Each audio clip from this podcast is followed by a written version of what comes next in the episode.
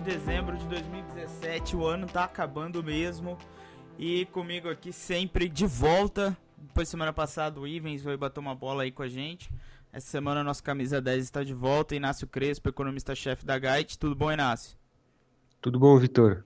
Bom, Inácio, aconteceu algo, algumas coisas, né? Na semana passada a gente não falou do Copom, né? O Ivens estava aí, teve o Copom na quarta-feira passada. Bom, Copom, como sempre, esse ano a gente. É, é, é, esse é um banco central muito claro, né? Ele, ele nos guia é, corretamente para adivinhar suas, suas tomadas de decisão. Então a gente está mais preocupado com as tomadas subsequentes do que a, as atuar, as que estavam sendo, vinham sendo tomadas, né? E o Banco Central trouxe os juros para 7%, consenso do ano. Desde quando a gente começou esse podcast, já faz algum tempo, era consenso que o juro ia ser 7, no, no Focus estava isso.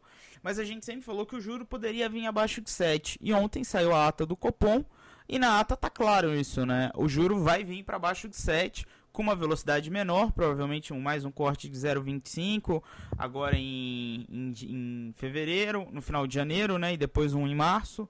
Então, é bem provável que a gente vai ter um juro aí abaixo de 7%, como o BC diz, um juro abaixo da taxa de juros estrutural, né, Inácio? Exato, eu acho que é, você é, resumiu bem. O importante é não só era, né, não só o corte de juros para 7%, que já estava na conta, mas o que vem pela frente. É, o Banco Central, como você disse, deu a, a, pista aí, deixou bastante claro que se tudo caminhar razoavelmente aí dentro do esperado, é, deve cortar mais uma vez é, os juros, o próximo cupom dia 6 e 7 de fevereiro, é, então deve ir para 6,75, esse é o nosso cenário base. É, a gente realmente não vê muito mais espaço para cair juros, mas como você disse, tinha esse risco, estava é, em aberto o, a possibilidade da Selic cair a pouquinho abaixo de 7%. É, o Banco Central ele também é, deixa claro, o cenário envolve vários riscos é, e essa sinalização para o próximo Copom, ao contrário das anteriores, que ele vinha sempre sinalizando de forma bastante clara o que, que aconteceria na próxima reunião, talvez envolva mais riscos ainda. Ou seja, é, ele deixa a porta aberta, sinaliza que deve vir mais um corte, mas deixa a porta aberta é, pelos riscos que atualmente a gente percebe. Não só cenário internacional, é, não se sabe até quando ele vai continuar tão favorável assim para emergentes, é, e por outro lado aqui tem as reformas, tem a, a, reforma da Previdência, que é também algo que o Banco Central está olhando. Então, acho que isso também é importante dizer. Bom, é, eu, tô, eu tô olhando aqui, Nácio, tem uma coisa interessante. É, o juro, o juro, quando a gente olha a curva de juros, para o nosso ouvinte, nada mais é que o quanto o mercado acha que o juro vai estar tá lá na frente, de forma bem simples, né? A gente traz essa informação do ativo financeiro. Inácio, o, o juro para dezembro do ano que vem, na curva tá bem alto, tá 8,5. Tá 8,5. É, uhum. No Focus não tá isso. Então o que a gente, o que a gente pode fazer uma inferência simplória é de que tem risco na curva, né? O mercado tá dando tem um prêmio de risco para daqui exatamente daqui a um ano.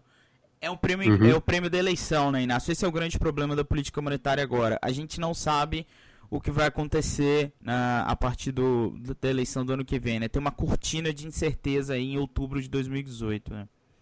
Exato, exato. Você, você é, descreveu bem. Tem esse prêmio de risco por conta, é, especialmente da eleição.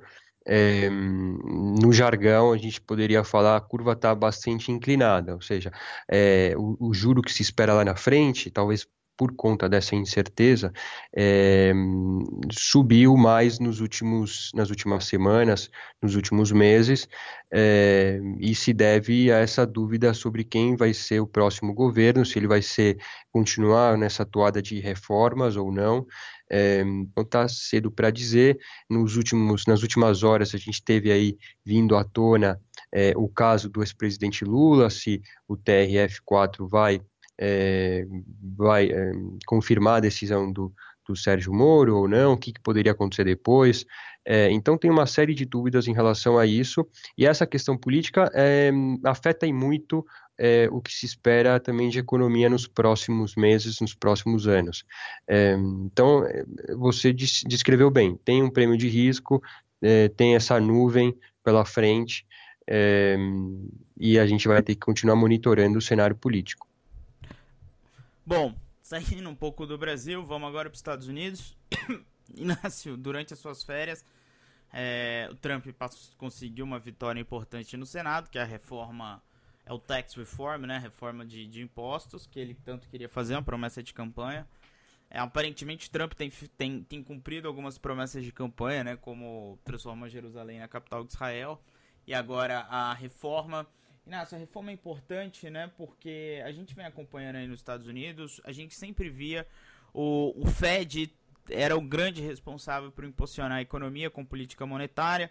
E ao, até alguns economistas ortodoxos de uma linha, linhagem mais convencional diziam que faltava um, um impulso fiscal, né? ou seja, o governo fazer alguma coisa. Aparentemente vai ter agora um impulso fiscal. É, a gente é difícil né, calcular esses impactos desses cortes de impostos sobre a atividade econômica, mas pode ser que a economia americana aqueça, né? E, e, a velocidade de subida de juros aumente e isso impacte o Brasil, né? Impacte o nosso câmbio, né? Exato, perfeito. Eu acho que tem esse risco, a economia aqui, em tese, já está em pleno emprego, ou seja, já está num momento bastante aquecido é, e que pode ter esse estímulo adicional. É, passou no Senado, passou é, na Câmara, a gente precisa que as duas casas agora coincidam num texto único, afinal, o texto não é o mesmo, a proposta não é exatamente a mesma, então tem ainda, é, antes de, é, de ser de realmente sair do papel, as duas casas precisam se entender é, no que diz respeito só a, a, um único texto, a uma única proposta. Mas o fato é que avançou, os planos do Trump de campanha é, começam a sair do papel, é, no caso da reforma tributária, estão avançando. E isso fez preço nos mercados, isso mexeu bastante com os mercados, isso vai continuar mexendo com os mercados. tem esse efeito se a economia aquece mais, se a inflação começa a subir mais, é, o Fed vai ter que subir mais juros do que é, hoje espera, mais juros do que o mercado hoje precifica. É bom lembrar que o mercado é cético em relação aos planos que o Fed tem hoje para 2018. Precifica ao redor de duas elevações de juros ao longo do ano e o Fed coloca na conta três elevações de juros. Então é, é importante é, perceber que tem esse potencial é, de juros mais altos, o que puxaria o dólar para cima ao redor do mundo. Então, tem essa percepção, a gente tem esse viés de que o dólar nos próximos meses, em 2018, vai ser mais forte do que foi em 2017. Bom, Inácio, tem uma coisa muito interessante. É, existe, obviamente, um, um downside, né, um lado negativo para o Brasil numa subida de juros do Fed, mas é importante que o Fed suba juros e enxugue liquidez, né? Porque foi gasto uma munição muito grande é, com a crise de 2018 e existia-se um temor que é, se essa munição não fosse recuperada, ou seja, se o juro não subisse, o balanço do Fed não diminuísse, existia um temor né, de vários economistas que numa, numa uma crise que pode acontecer, não existe, é, a gente já teria gasto todo um extintor de incêndio, né? É, é, acho que é bom, sim, normalizar a política, é, porque a economia está aquecendo. É, isso, aliás, é algo que pode evitar é, um desequilíbrio maior lá na frente. Esse excesso de liquidez pode tornar é, investidores mais irracionais ou levar eles a tomar uma decisão de investimento que lá na frente é, fica claro e, e, tem um impacto muito maior sobre é, o mundo como um todo, né? Afinal, Hoje, algo que acontece nos Estados Unidos certamente vai ter implicações em outros mercados. Então, é algo é, positivo, sim, acho que é, é algo saudável. É, talvez o que a gente precisa ficar atento é, é essa diferença de opinião entre o mercado e o Banco Central. Se isso tem um risco de, de repente, é, fica, fica claro que um está certo e o outro não, e aí, claro, o mercado reage e tenta se adequar a, a, essa perspectiva nova. Então, é, é, algo, é isso que a gente está atento, né? essa diferença de opinião. A gente tem um viés de que os juros podem subir, talvez até surpreendam o mercado. Então, é, e, e isso a gente vai continuar monitorando, vai depender dos dados de inflação, vai depender do ritmo da economia, vai depender se o, a reforma tributária do Trump é, sai de fato do papel e começa a fazer preço. Bom, falando em diferença de opinião entre o mercado e governos, o Brasil está com isso, né?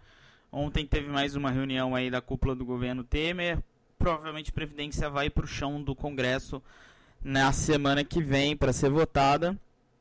Inácio, é, vamos, vamos, vamos concentrar aqui num, num, num ponto que é bom. Tá todo mundo falando que vai ter votação, mas não sabe, né? Parece que no momento é 50 a 50 de chance de passar. O governo ainda precisa de uns entre 30 e 20 votos para confirmar os seus 308 votos. Mas vamos concentrar no downside, né, Inácio? O, o que pode acontecer? Porque me parece que no mercado não está no preço a derrota ainda, nem a vitória. Está ali o meio termo, o mercado está dando o benefício da dúvida. Mas caso não passe, vai azedar um pouco, né? É, me parece que não, não talvez não está 50-50. Acho que o, o, se passar, é, a surpresa é, é maior. Acho que o mercado talvez está um pouco mais cético.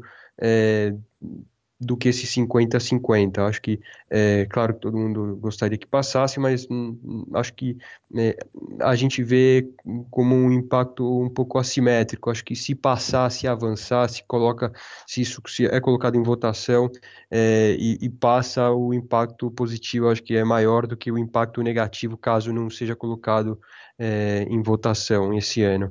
É, aliás, não só o Temer, mas outros ministros, outros líderes é, do governo têm começado a falar: olha, se a gente não coloca em votação agora, fica para fevereiro, fica para o ano que vem, isso não seria uma, uma grande derrota. Então, é, é, possível que a gente não tenha isso saindo do papel, sendo votado semana que vem, e o governo está meio que preparando é, tentando mostrar, olha, isso não é, um, não é grande coisa. É, então, acho que tem um downside, se isso não vem à tona, claro, é, vai ser ruim para mercados, tem, tem esse viés um pouco mais negativo aí, imediato, é, mas não me, não me parece que é, vai ser tanto assim, tá? Acho que o impacto vai ser assimétrico, se, se ele passa, a surpresa é bem mais positiva. Mas seria um belo presente de Natal, né? Caso passasse. seria. Bom, maravilha, Inácio. Gente, até semana que vem. É, a gente ainda tem mais alguns, mais dois podcasts em, em 2017. Então, até semana que vem, né, Inácio? Um forte abraço. É isso aí, um forte abraço.